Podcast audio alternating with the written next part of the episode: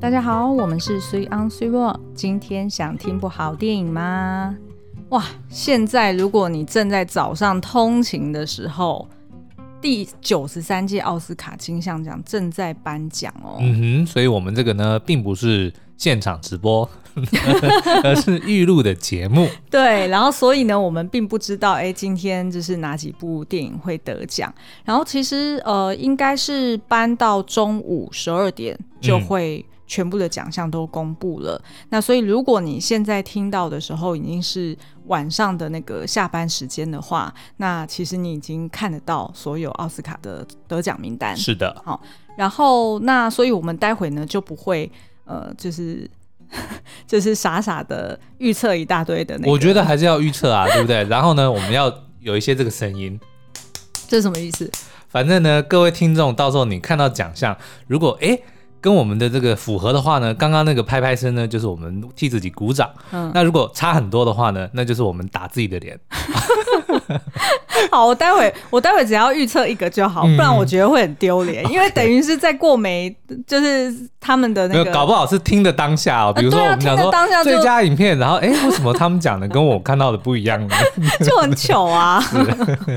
好啦，OK，那所以如果你有兴趣看直播的话，呃，应该是在就是在礼拜一的上午嗯六点半，好像就开始走星光大道，哦然后在台视会呃有同步的，它好像有同步的口译去首 OK，播。嗯嗯，那如果你要看呃重播的话，就可以在今天晚上十点。一样在台视频道就可以看到哦我。只是还蛮好奇说，因为毕竟疫情还是严重嘛，嗯我以为会是线上，但如果是实体的话，应嗯，该蛮多人会戴口罩哦。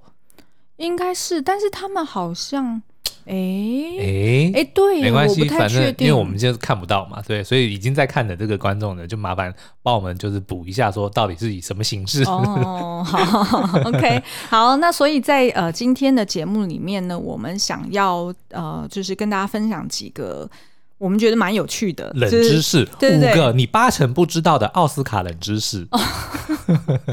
没有五个啦，因为我们之前最近在 YouTube 上面做周星驰的这个影片的时候，嗯就发现诶，他其实片中有非常多的冷知识哦、嗯所以我们就用的这个五个你八成不知道的叉叉叉冷知识。而且如果是我们的铁粉，一定会觉得我们老我们是老狗玩不出新把戏，是啊，因为在 直接承认，因为动不动在那个 YouTube 或者是 No no no， Podcast，嗯好，那我们今天就来一个、四个你七成不知道的奥斯卡冷知识，这样够新了吧？好啦，那在开始之前呢，就是我们就先介绍一下到底这个奥斯卡是由谁来颁的。嗯，哦，它其实是美国影艺学院，然后它是在那个二零年代就成立了。那其实，在那个美国影艺学院里面呢，它总共有九千多名会员，嗯，然后就是由这些会员们他们去投票，然后选出呃，就是每年的奥斯卡名单得对主。好、那所以那这个呃演艺学呃影艺学院里面呢，它的呃 f- 就是组成其实是有一点点复杂。那我就先简单的简化跟大家说明好哟好了。它里面呢，呃，最主要的会有十七个分会。嗯，冷知识一，奥斯 卡学院 影美国影艺学里面学院嗯里全面面年有年， 美国影艺学院里面有十七个分会，嗯，好烂的人真是。哎、我还真不知道嘞。好啦， 嗯，那他其实就是有一位主席，然后他带好像七八位的职委，嗯然后会带领的这十七个分会。然后这十七个分会呢，大家就想象有点像是我们的就是各大职业工会有没有嗯，就是你就想象在电影圈里面，它会有演员分会，对，然后摄影分会、嗯哼，服装设计分会、导演分会、纪录片也会有一个分会哦，嗯等等等这样基子。本上呢，嗯你就想象它就是奥斯卡那几几个奖项，基本上都会有一个专属的分会。对对，嗯，那呃，所以呢，这个就是主要的呃，就是奖项，譬如说像呃剪接最嗯佳剪接影片好了，那他可能就是会专门请呃那个分会的人他去做投票，嗯哼剪辑分会的人他去做，就是他去投这个专业这项样目，比较 make sense 啊，因为嗯对就是要有专业的人来评估嘛。对对对。嗯但是呢，如果是最佳影片的话。它就会是由这九千多人下来都投票哦，冷知识二，奥斯卡最佳影片呢是由所有九千多个会员一起投票出来的。为什么要笑场？ 没，我只是觉得很好笑。嗯因为呢，我们在 re 稿的时候并没有讲好说，呃，是总共有几个冷知识，这就是我对这老狗的新把戏啊，对不对？然后所以待会一定会数字都不上，信嗯不信？那这样才是我的这个价值所在。诶什，么？没想到吧，对不对？我说四个，结果来了六个，对不对？ 好啦，那呃，最佳影片是怎么投的呢？它其实是跟其他的呃投法就不同喽。其他的专业项目，它的投法它就直接是简单多数型，对所以就是最多人投的那一个它就就得得了了啊、好然后，但是如果是最佳影片的话，他们当初这个美国影艺学院，它为了要确保最佳影片能够符合最大众的口味，嗯，然后不会出现很极端的状况，所以呢，他们就决定说，好，那他的那个制度会是跟别人都不同的，它是一个叫做偏好投票制的制度、嗯 p r e f e r e n t i a l Ballot System）。 ，OK，嗯，好，那它这个呃偏好投票的方式，就是举例来说，像今年有入围八部，嗯，那你就要呃针对这八部电影，然后去做排序。你的第一名是谁？第二名是谁？依序排到八个。对，嗯然后呢，他就会呃把所有人的票集中起来，然后去计算说，哦，超过半数的人的心中共同的第一名是谁？嗯就是你要哎超过半数，所以他就差不多要有四四千。六百票左右对对的对，人都票选这部电影是第一名，那他就是无悬念，直接就会当选最佳影片。对，但是往往这种情况很难会。就是那一片独大，对通常很少这样子。如果是这样子的话，大家就会觉得说，哎、那那一年会不会是就是比较对 啊，又不是选魔界， 就是就是好像一面倒，就就没有什么好讨论的这样子。嗯但是呢，呃，如果是呃一般的状况来说，通常可能会进入到第二轮投票，是也就是说，大家的那个共通的第一名，他可能没有超过半数。就虽然是第一名，但是没有过半数的话，就依然不会当选，而是要进进入下一轮投 票。对，嗯然后下一轮投票呢，就会是呃。哎，这边我就很怕我讲好，错，没问题，我交给你这讲样子好了。。那所以呢，就第一轮投票之后，当然就会有第一到第八名嘛，就是总个、总票数哦。那所以第八名呢被淘汰之后呢，所有有投给第八名成为他的第一名的人的票数呢，就会直接把他的票给他的第二名， 就是他当初投他的第二名，对，对。所以呢，呃，然后就会进入第进入第二轮投票。好，我觉得你也没有讲的比我好。没有没有没有，我有啊。 像比如说，好，比如说我的第一名，嗯，今年我如果投给游牧人生，对，然后第八名我投给曼克，不好意思哦，曼 克。好，那曼克呢？结果他在第一轮就是所有人的投票都是，就是票数是最后一个，对，对不对？那但是所有当初投给曼克第一名的人嗯，就会，哎、不对哦，这样 啊好了，重来一遍，好重来一重来一嗯遍。好，O O S M I K O S M I K，这样要重录嘛？对不对。不用重录， 因为我觉得把大家搞混也蛮有趣 的。好，我来这样好了。我的第一名，如果我选给游牧人生，嗯，对不对？然后呢 s u p e 的第一名选给曼克，嗯，然后但是曼克在第一轮就是第八名被淘汰了，对，所以那 s u p e 你的第二名是谁？嗯，假设是，游牧人生好了 花样女子，不要再考虑好好大好家 好，了。那就游牧人好比生。如说游牧人生，对不对？所以你的曼克的票就会给游牧人生，对对对，对不对？就是这样子。对对，就是这样子。嗯然后，所以呢，他用这样子的方式去确保说，就是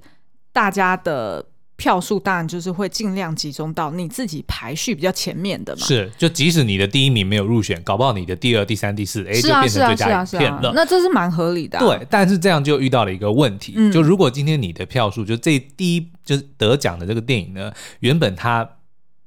没有过半嗯。的这个比例，对如果很悬殊的话，是那它就非常危险，嗯它有可能在第二轮就会被干掉，哦，因为等于是大家第八名的票会去灌给第二名，对对哦对，所以那这样子第二名就很容易就超越是原本的第一名。是是是，对不对？错嗯这也是为什么我们在过去几届常常有时候会看到一些最佳影片，会出乎大家的意料，会觉得哎，诶怎么可能会赢过另外一部片？就是有逆转的状况。对然后这个逆转状况，呃，有一个呃，我不确定是不是有经过，就是当时 official。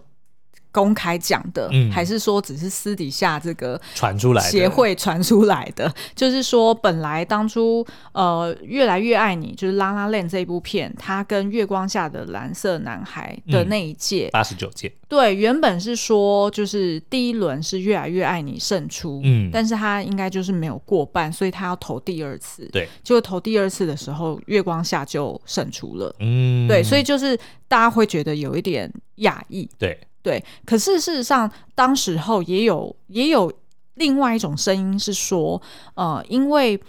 呃，虽然就是他鼓励用这种方式去让大家投票，可以尽量是比较。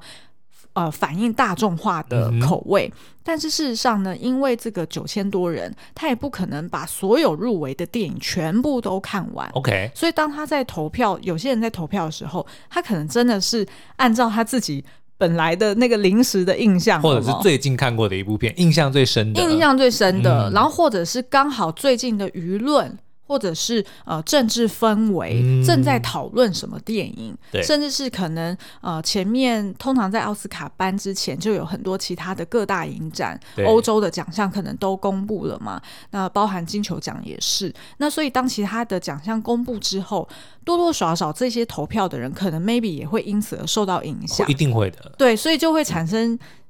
呃可能是西瓜挖微大边的这样， 我差点要讲西瓜挖大边，西瓜微大边的这样子的效应。嗯，所以呢，其实就有呃蛮多人在说，呃，就是奥斯卡设计这样子最佳影片的这种头法呢，虽然它一方面好处是可以让口味就是尽量的是。就是比较符合大众，对不会出现很极端的状况。但是另外一方面，可能有的这个呃缺点就是说，诶、那是不是制作人特别会炒作，或者是特别你嗯会操作一些相关议题的？对可能 maybe 就会让你操作或者是成功。越接近颁奖的时刻上映的电影，哦，当然之类，的当然，所以我们每年就是呃，台湾看的那个影展片，通常都是九月开始嗯进入密集、密集上映的状态嘛，对嗯然后通常十一、十二月会越来越多，然后这 maybe 也是其中一个，是对，但是根据我们就是做了这么多年的这个影评哦，我们还是觉得一部电影哦，其实好不好看，真的是取决于你怎么看跟怎么感受哦。嗯所以呢，本来一部电影好不好，它是非常主观的。嗯，那我也觉得，就也不用太在意说啊，你喜欢的电影结果没有入选，然后结果入选的是你自己不太喜欢的，嗯因为这个本来就是非常个人的一个东西。就对你只要喜欢某部片，即使它没有得奖，我相信不会影响它在你心目中的地位啦。对，然后我觉得也因为我们就是研究了一下这个。就是原来他的那个票选的方式是这个样子，嗯，也有一点打破我早期就是对于奥斯卡的一些你偏一见。定觉得就是三五个人在小圈圈里面说，好，我们这个奖给他，这个奖给他。对对对，因啊对不为对很像，很就是你会以为是用分配的对对对方式，对对譬如说大家都通常都会。第一印象就觉得说，哦，他得了最佳导演啊，那他最佳我们影片无望了啦我们以前都这样讲啊，对说通常啊都会这样对子，，一定是导演给他最佳影片，不会给他，我们都会这样讲。对对对，都是不这样。可是可是他背后运作就不是这样子，嗯所以就至少他让我们知道的运作机制不是这样子。对，可是你知道吗？哦哦，你这样说也是 哦。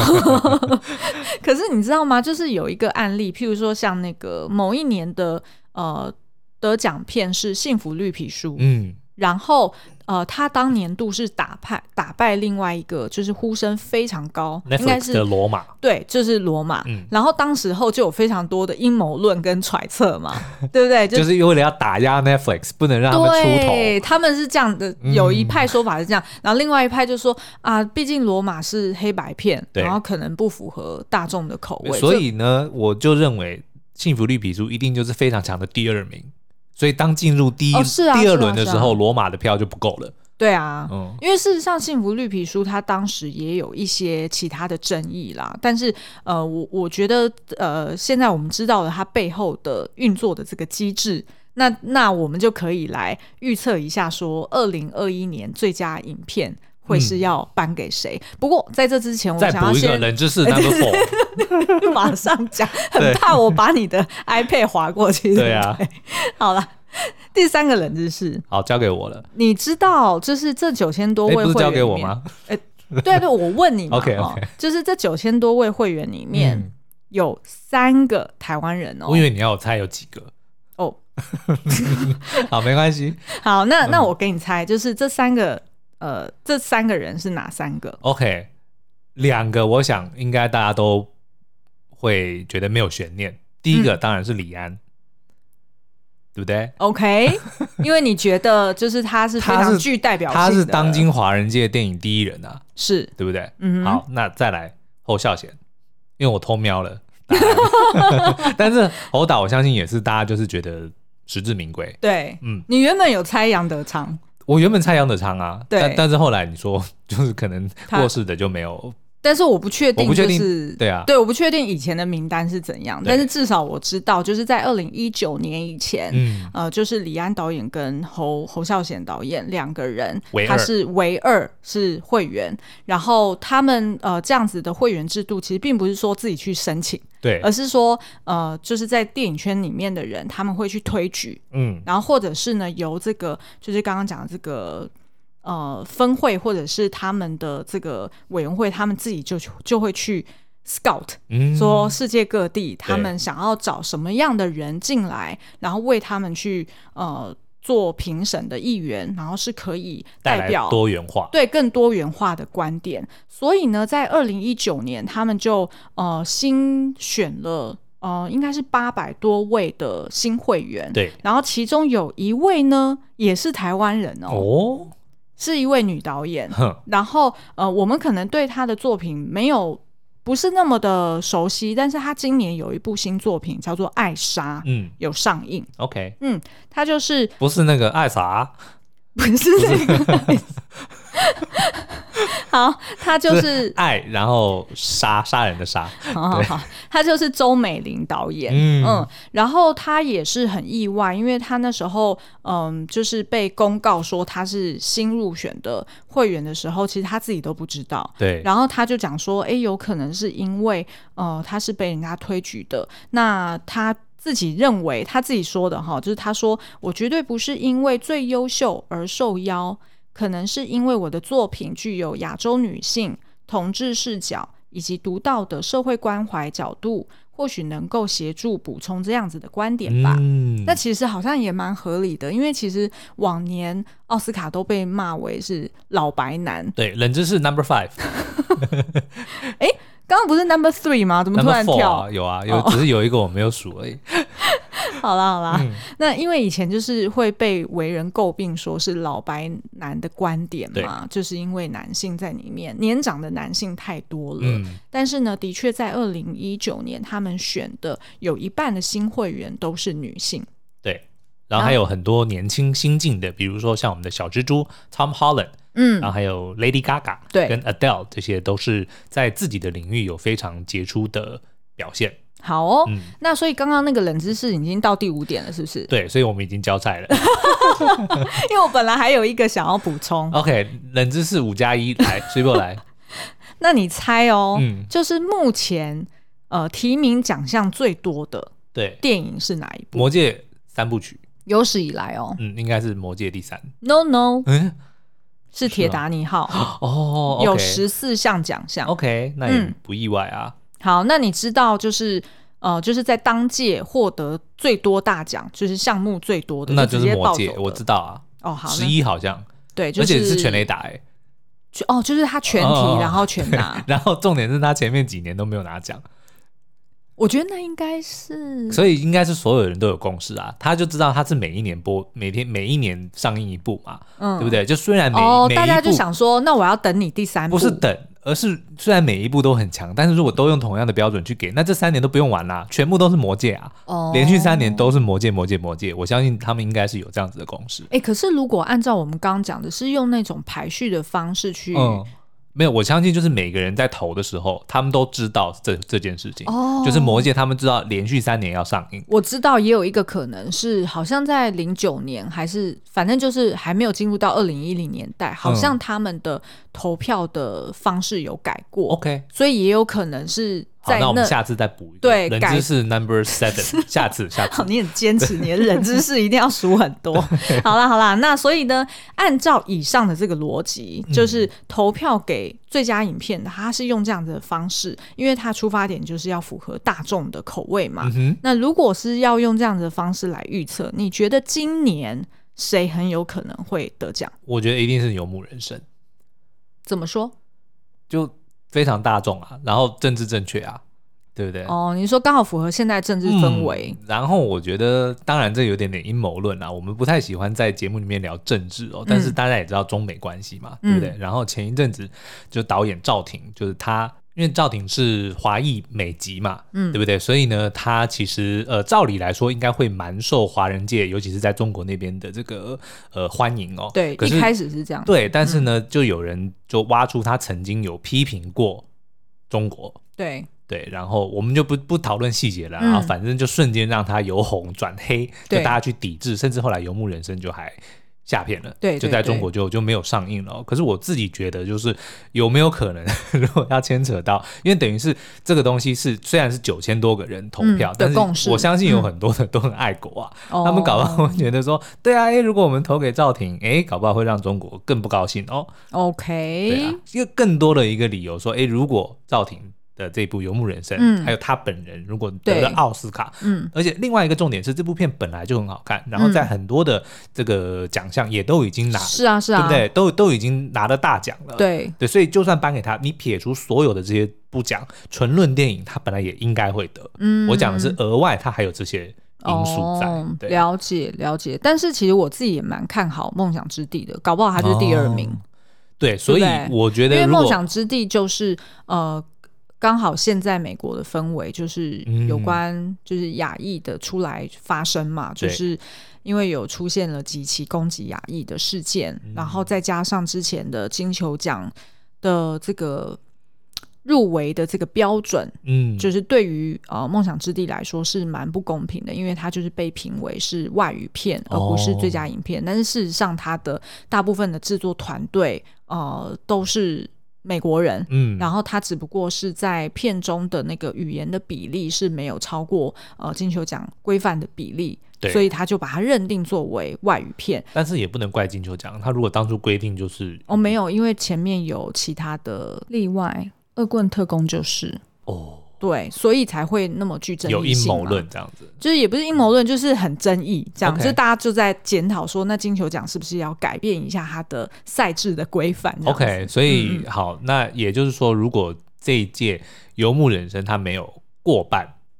进入第二、第三轮的话，很有可能就是由搞不好是之地梦想之地哦，哦，搞不好。 OK 好，嗯，那所以 s i b o 的预测是梦想之地 s i a n 的预测是游牧人生，对，而且我觉得如果硬要说政治正确的话，其实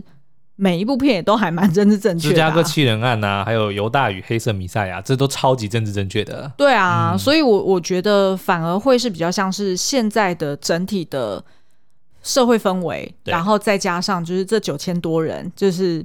他们有没有一个集体的哦一那我个觉得共识或者是意志这样子？那如果照这样讲，我觉得梦想之地搞不好会中。搞不好啊、因为它其实有那种呃消弭社会上裂痕的一个是啊是啊意义，在因为在讨论新移民嘛，嗯嗯 OK，然好后我们在前面几集也有介绍，呃，这个梦想之地的吴磊讲评，对然后，如果大家有兴趣想要看这部电影的话，现在正在上映中。嗯呃，我们应该是昨天还前天，我们也上了一支它的 YouTube 影评。对。那所以大家有兴趣也可以去看看哦。嗯，没兴趣也去帮忙充个人气哦，谢呃谢。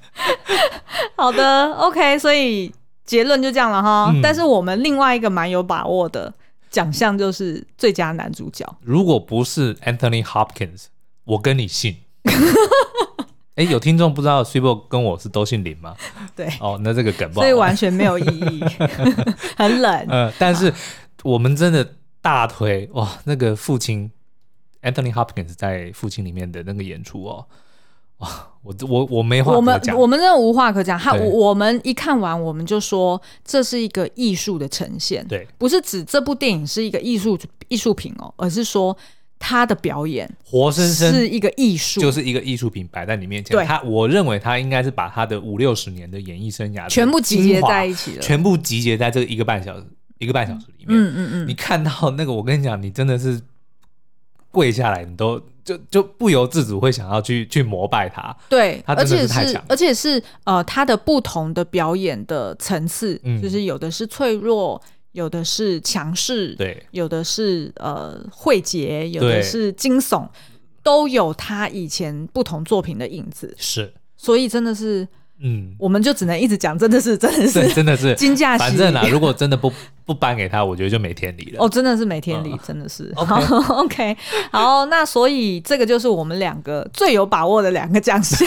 其他我们就 对我们就不要自找麻烦了。就是反正待会大家也都看到那个得奖者是谁，我们就不要随便乱嗯浪费那个那 credibility。但是如果我们猜错呢，也请大家手下留情，不要给我们一星。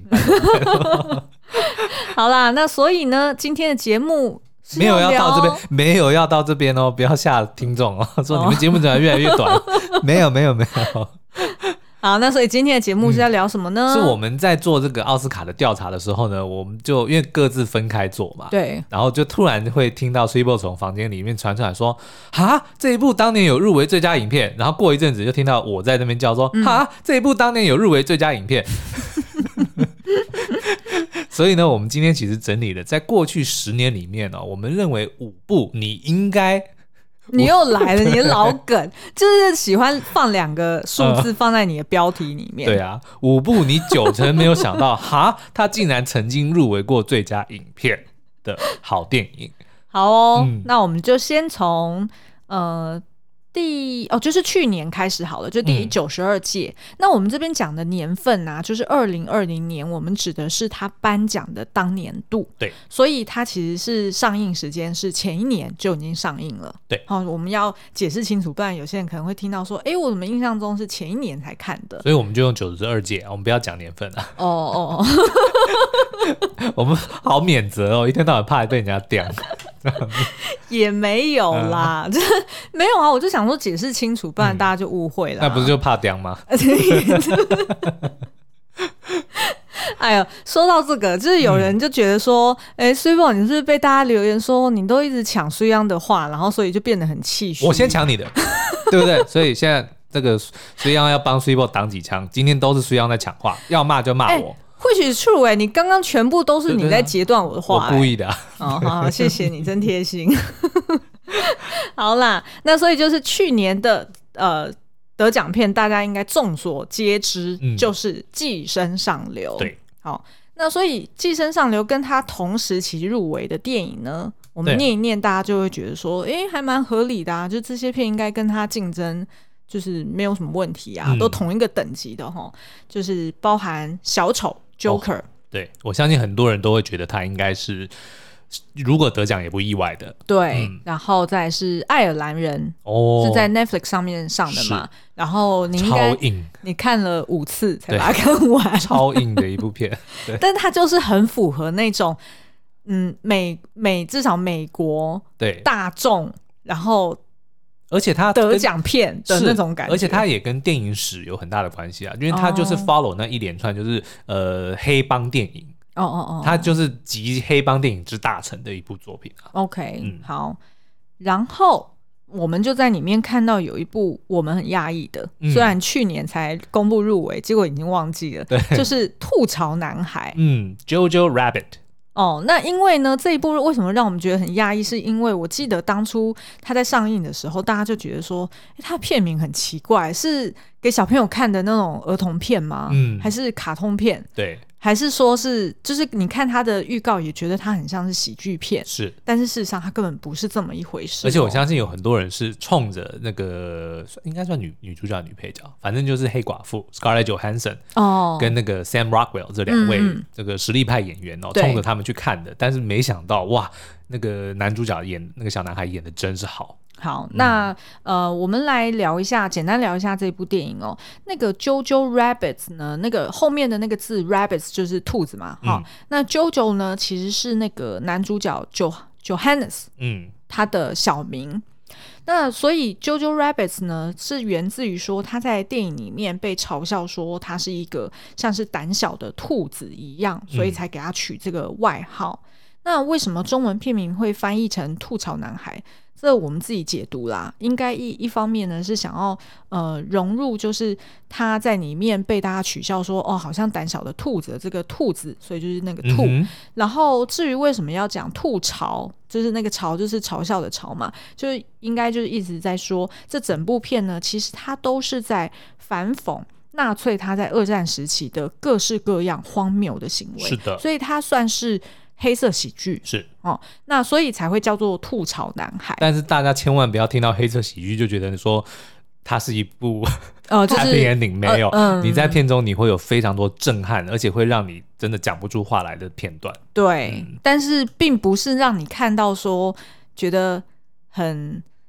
这我们不能拿来跟那个谁比，就什是么否则大家会以为是那个什么，就是那个辛德勒的名单。哦其实大家听到纳粹，通常第一印象都会想、可是我觉得，震撼感不输哎、就是这这这就是厉害的地方哦。嗯他同样都是在讲战争，然后都是在讲纳粹，对不对？可是呢，他用了一个欢乐、轻快、愉悦的手法，但是却传达了一模一样，我觉得不输给辛德勒名单的那种震撼感，哦嗯所以它更值得一看。因为辛德勒名单它就是很、呃如呈真实的呈现了当时的氛围，对对甚至还对用黑白画面。嗯嗯，对不对？可是你看，你如果能用喜剧的方式去包装一部片，嗯但是却能够传达同样的讯息，这个真的是很了不起。对，那他其实故事就是在描述呢，呃，他是把视角就是放在这个啾啾身上，就是这个小男孩身上，他是一个十岁的小男孩，他爸爸呢，呃，应该是就是也是在前线，呃，就是前线作战，然后他姐姐已经死掉了，嗯哦，然后就剩下他跟他妈妈，也就是呃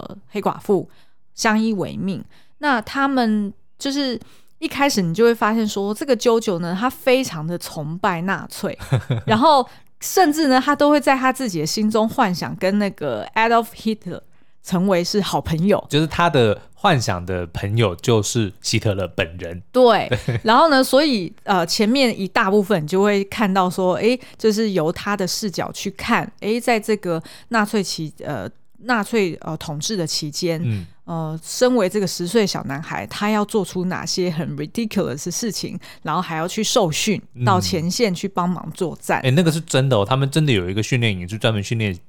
小朋友的哦，嗯，然后所以呢，这部片我们非常推荐大家。那其实他的导演呢，也是呃一位曾经指导过《雷神索尔三》的嗯导泰演，嗯卡瓦提提，然后他在片中呢就是饰演希特勒本人，对。非常的赞，然后事实上他自己是犹太人，是，嗯嗯，好哦、那我们呃就推荐这部电影哦。那其实刚刚有漏讲一个，就是当年度其实还有入围一九一七，嗯，哦，还有婚姻故事，对啊，就是嗯这几部都、都是那种你觉得就是那种很大的片，然后对但是突然冒出一个《吐槽 JoJo Rabbits》，对你就会觉得说，哎、这到底是什么片啊？好奇怪。嗯好，然后下一年度是第八十六届的二零一三年，嗯嗯嗯，那当年的得奖片呢是《自由之心》（Twelve Years a Slave），然后呢，他就是在讲那个黑奴对，的故事哦。嗯然后我嗯那时候其实有看过原著小说，然后也看了电影，其实是一部真的很好很好看的电影。可他本是来是北方的自由民，对但是是不小心就被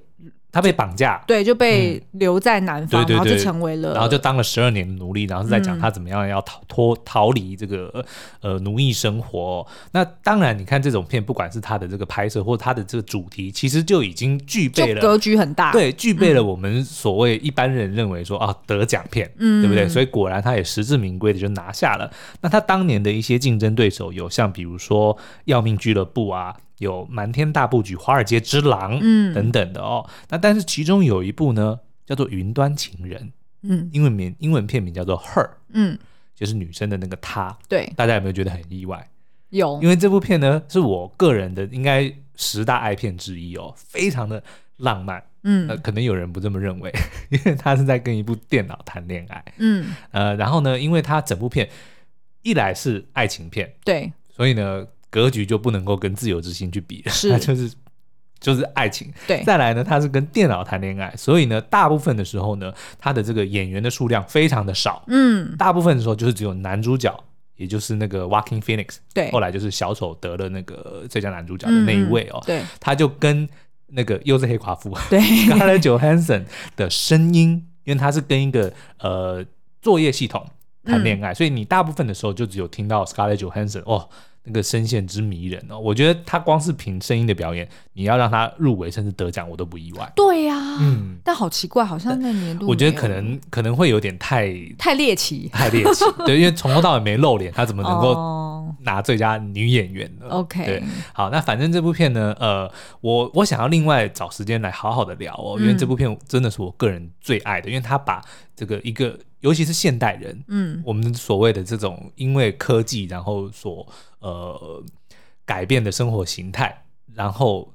背后所代表的那种寂寞、空虚，然后我们想要找到委托、寄托对，的那一种渴求，嗯哇，真的是诠释的太好了。对啊，嗯所以这部片我们另外再来聊好了。对，但是他有入围最佳影片，所以就证明了我的眼光是好 的。嗯，OK，、好，然后下一个呃，在二零一二年呢，呃，得奖的是雅果出任务， Argo，嗯，嗯，然后呢，他的这个同年的竞争对手有李安导演的少年拍的《奇幻漂流》，哎、对啊，这样子一听就会觉得说啊，那不是应该要给少年拍吗？ 但是他拿了导演 啊，所以最佳影片不会给他，你要 要自打陷 脸，入我们自己的阴谋 论。对好，所以当年呢，他还有这个，另外还有一部就是呃零零三零凌晨密令哦，就是讲嗯宾拉登美国美军去这个。应该讲要捕捉吗？不算，对，应该是啦，就是去去抓宾拉登的嘛那个、嗯那个故事哦，嗯然后还有林肯，对然后还有《悲惨世界》这些大片，就对都是具备这个得奖的的那种格局，对。嗯那但是其中有一部呢，我相信很多人都看过，很多人都喜欢，但是你应该不知道它有入围最佳影片，就是派特的幸福剧本《Silver Linings Playbook》。对，因为这一部片呢，乍看之下，你看它的预告的话，就会发现，哎，就是两个很腔，然后很虽然是精神病，但没关系。对对对，然后很边缘的人在谈一场很非典型的恋爱，嗯所以呢，都会觉得说，哎，好像这种就是喜剧嘛，对不喜剧或者是有一点小品哈、就不觉得它是会入围最佳影片的。嗯那我来介绍一下哦、其实呢，这部电影它在当时呃是一举入围了八个奖项，哇，八除个了对除了最佳影片之外，它其实最佳男女主角、男女配角、改编剧本全都入围了。嗯然后最后呢，抱走大奖的就是 只有最佳女主角，就是 Jennifer An 呃不是 Jennifer Lawrence。最近讲太多 Jennifer Aniston，对对男主角大家应该都还记得吧 Brad ？Bradley Cooper 对 我差点要讲是 Brad Brad Pitt。哦有 Jennifer Aniston 就要有 Brad Pitt 吗？没有啦，是 Bradley Cooper。哎，我觉得这真的是不能太相信人的那种自动导航系统哎、对啊，所以你看，我一天到晚念倒装句就是这样啊。对啊因为我倒装的那个词都是本身就有存在的。就是你 default 就是认为就是那样，然后你就交给你的导航系统对自己去运作，对那就是会出事啊。嗯好喽，那所以呢，这个故事是在描述男主角 Pat 呢，他是一个老师，但是因为不小心撞见妻子出轨，然后他就当场精神崩溃，嗯然后后来呃就攻击了对方嘛，然后就入院了。但是等到他后来出院了之后呢，他就一直很想要把他的老婆给找回来，然后也呃说服自己说，只要我就是追求卓越，然后变成一个更好的男人，我就一定可以把他赢回来。嗯，但是殊不知呢，其实他在住院期间已经人事已非，然后他自己呢，在出院之后也需要经历一段怎么讲觉醒的历程，嗯他才有办法真正回到所谓他那时候一直想要追求的正常人的生活。他的幸福人生。对，那直到他后来就遇到了这个 Jennifer Lawrence 所饰演的 Tiffany，那 Tiffany 也是一个非常非典型的呃追求他的一个她女是生，寡妇嘛，对不对？对她对老对公就是先死掉，然后她自己本身也有一些精神状态，是所以就是这两个呢都不是太稳定的人，却激荡出了一些火花，嗯然后最后成为了彼此的救赎。对，嗯所以这部片也非常推荐大家，而且真的是会莫名的又哭又笑。对，嗯， 嗯然后可是节奏呢，他的确要花一点时间习惯。啊对对对一开始对对会觉得好快，对它的然后你节奏会很不太快知道他们到底在干嘛。可是你习惯，所以我会建议你他，是不是有一点想要呈现啊？对不起，我刚刚又打断你。嗯，没关系，他是不是其实是想要呈现，就是呃那个 Brad 他是躁郁症嘛，好像 是，嗯对，就是他应该是想要呈现他在那个病症中，对他刚好的时候，嗯，他还在那个病症中的那种病逝感，就是有 OK 一点有一点，就是我他没有办法我懂你的意思静下来的那种感觉。嗯，好哦、那再来最后一个要，诶，这不是最后一个哦，是倒数第二个要对推荐给大家的。 是二零一一年在第八十四届里面呢，那一届得奖的最佳影片是《大艺术家》The Artist。嗯那光是听名字就想说啊，这个果然就是 得奖片了。你说类似像大娱乐啊家这没样哦有，子所以吗就是因为这部片之后，所以后来才会大怎么加大怎么加，哦就都是因为这部片。哦，OK 对，好，那他当年的这个竞争对手呢，有这个 Woody Allen 的《午夜巴黎》，然后有 s w e b o 最爱的《魔球》，对然后还有呃雨果的《冒险姐妹》等等哦。嗯，但是其中有一部呢，嘿，叫做《继承人生》The Descendants。应该在台湾知名度很低。我们推过很多次，因为是我们的 I 片，对但是我也没有想到说他曾经入围过最佳影片。嗯，那他是由这个 George Clooney 所饰演的哦。呃，然后呢，故事本身还蛮奇妙的，他是在讲说夏威夷呢，呃，男主角就是夏威夷的一个大地主啦。对，但是因为地不是只有他的，他是他们家族的，哦嗯但他是这个法定的代表人，那所以他们就在想说，因为他们那个时候好像地有不知道几百年的这个租约，反正时间到了之后呢，他他就会失去这个土地的、哦的所有权，所以他们家族就打算说，在那个呃期效之前呢，他们要想办法把它卖掉，就是能够自己再。赚一笔钱嗯对回来对嘛？那反正呃，这个男主角呢，George Clooney 这个角色就是负责这个要去挑选说要卖给谁。可是，在这个时候呢，他却发现了他的呃，发生了他老婆的一个意外，嗯就变成了植物人。对然后他也在这个过程中发现他老婆竟然出轨，嗯出轨了很久。嗯那所以呢，这整部电影其实就是在讲他怎么样要去面对这个突如其来的巨变。对嗯然后呢，他还有两个孩子，一个是年纪蛮大的一个女儿，然后是那个呃闪灵乌里所对饰演的大女儿，我记得她应该是她的第一部片，反正哦是就吗是第一哦初露头角的一部片啊，嗯就让大家就注意到这个女演员哦。然后还有一个小女儿，嗯蛮小的，所以她就是又同时得要照顾这两个女儿，然后又对要跟她要想办法要告诉他们到底怎么回事，就是真相是妈妈什么快死了，对但是她又出轨，嗯所以她得要自己去处理自己的心情嘛，对对不对？她也不能够直接跟她就是翻脸，因为她老婆也也没办法跟她互动了，对，对不对？她有满满肚子的怨气，她也无处可发。但是里面最精彩就是他的大女儿要跟着爸爸去抓奸，对， 这个这个很对妙，。这这这一段剧情超精彩。对，然嗯后还有就是他最后跟他老婆道别的那一场戏，嗯非常非常的感人。所以这部片它其实它的背景设定很特别，对，很精确，你有没有觉得？而且应该这是为真什实么会的想我记得好像是真实的。真的吗？嗯，就是真的有这么这么一个，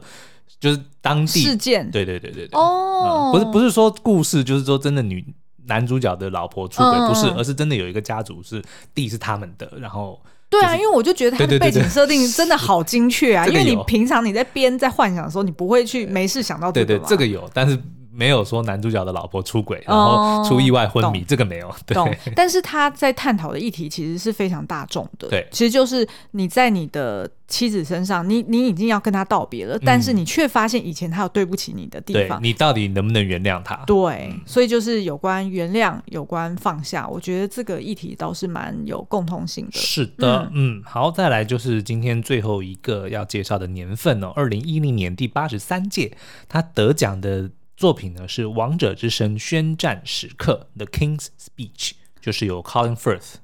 所饰演的。而且呢，同年度入围的，哇，真的是一说出来都是大 片，第一个《全面启动》，诺兰导 演的，所以他没有被亏待 啊。他有，好，然后譬如说，呃，True Grit 就是那个真实的勇气，嗯，哦，社群网站，嗯，然后还有《黑天鹅》，对，嗯，然后还有一二七小时，这部其实还蛮意外的，是就是那个 James Franco 演真实世界改编，有一个美国登山客嗯受困，他被卡在一个大大石头的中间，对手被压住，嗯，然后他在一百二十七小时之内要想办法脱困，对所以最后呢，他把自己的手弄断了，那部片我其实一直看看停停，对然后最后我干脆把我干脆把那个最最高潮的那一段我就跳过了 OK 因为我没办法承受。是，但是我们要讲的让你意外的入围最佳影片的，并不是一二七小时，那是谁？而是《玩具总动员三》 哇！没有，因为其实我相信应该蛮多人都就是皮克斯的作品，当然就是品质保证啦、他们当年只要有推出作品，基基本上当年的最佳动画片应该都是给他们得到的。然后事实上，他也得了当届是的最佳动画片奖是啊，，但是它好到一个程度，就是说它已经跳脱了这个最佳动画片的嗯这个范畴范畴，它直接升级到最佳影片，跟这些大片去竞争，对不对？这个就非常厉害了。嗯，那你要介绍一下玩具总动员？他应该不需要介绍了吧？ 好，其实我们也呃，针对呃，因为二零一九年他就上《玩具总动员四》嘛，嗯所以我们那时候就有针对整个系列做出呃大概两三支影评的一个回顾。因为那个时候他骗我们啊，他说不会再有续集啦、那个时候，那个时候，啊哦，你的意思说，对对对如果以后他再来个五，然后我们又要现在再确做一定会遍，有啊五啦，所以没什么好意外的。有确定吗？就是他四的结局就一定有五嘛，对不对？那他片怎么商会放掉啊这个啊片商金鸡母自，己没有出来讲啊他当年能够就是